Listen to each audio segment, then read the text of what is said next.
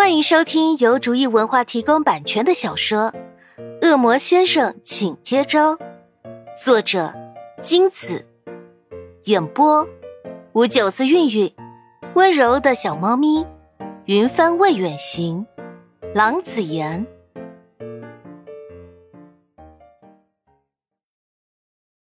第四十五章，不是亲热，我和凯不算很熟。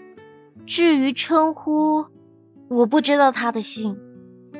潘夏看了他们一眼，漫不经心的说：“说真的，恶魔没有姓，他总不能给他取个吧？”司徒明听了，神色缓和下来，脸也转回来。秦宇航看着刚刚还醋意满满，现在又阴转晴的司徒明，心中无语。恋爱中的人啊！有够白痴的。他找你做什么？没，没什么，就聊聊。哎，聊什么呢？不知道，具体的放学后才知道。是吗？在哪儿见面？在，嗯嗯，总之就是你们去不了的地方。潘夏急忙改口，差点说漏嘴了。潘夏一句话激起了秦宇航的好胜心。是什么地方这么神秘？世上还有本少爷进不去的地方，你倒是说说看是哪儿？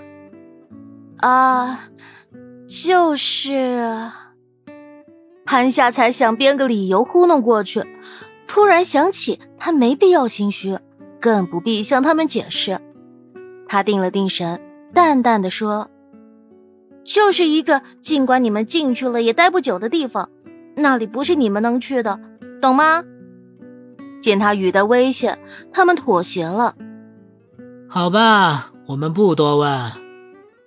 司徒明顿了顿，瞄一眼潘夏脖子上的项链，说：“他送你的。”潘夏低头一看，是凯给自己戴上的那条项链。不是，这是抵押品。啊，谁会拿这种地摊货来抵押呀？这么寒酸！秦宇航一脸嫌弃的挑起潘夏脖子上的项链，说：“潘夏伸手拉回项链，白了他一眼。什么寒酸？不懂就不要乱说。这可是他的命根子，要是没了这个，他就完了。”嚯，项链这么重要？抱歉。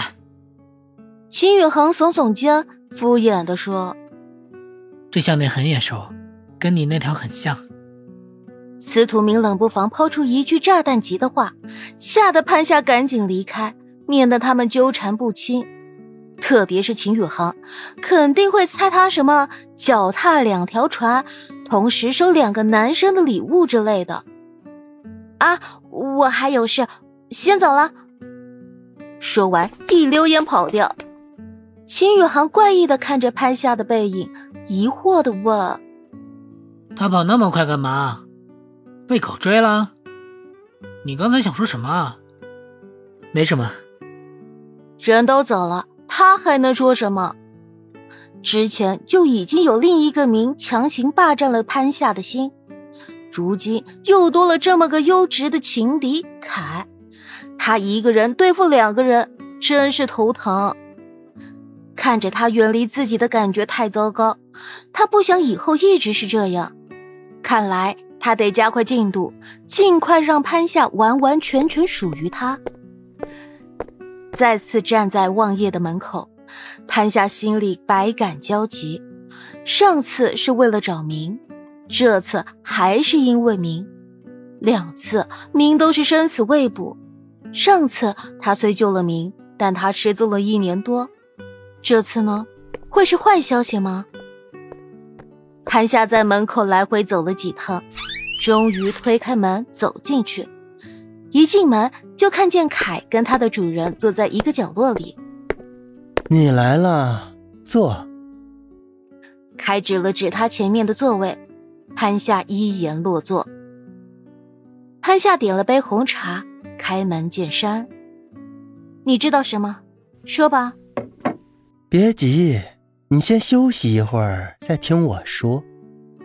凯喝了口咖啡，慢吞吞的说：“我不累。”潘夏斩钉截铁的摇头：“你不累？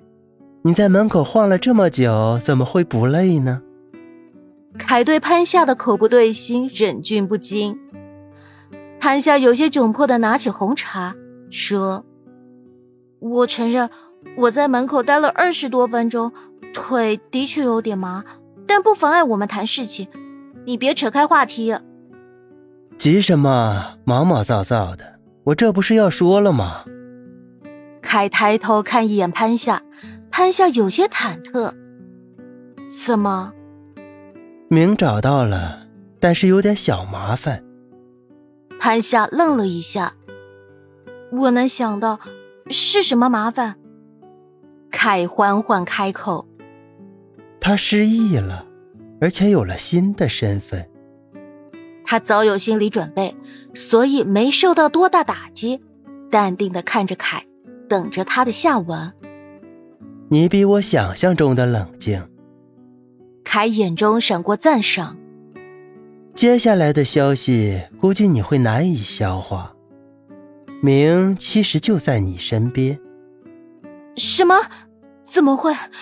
他在哪儿？潘夏激动的跳了起来。引起四周诧异的关注，潘夏尴尬的坐回去。凯定定的看着潘夏：“你不是已经遇到了吗？”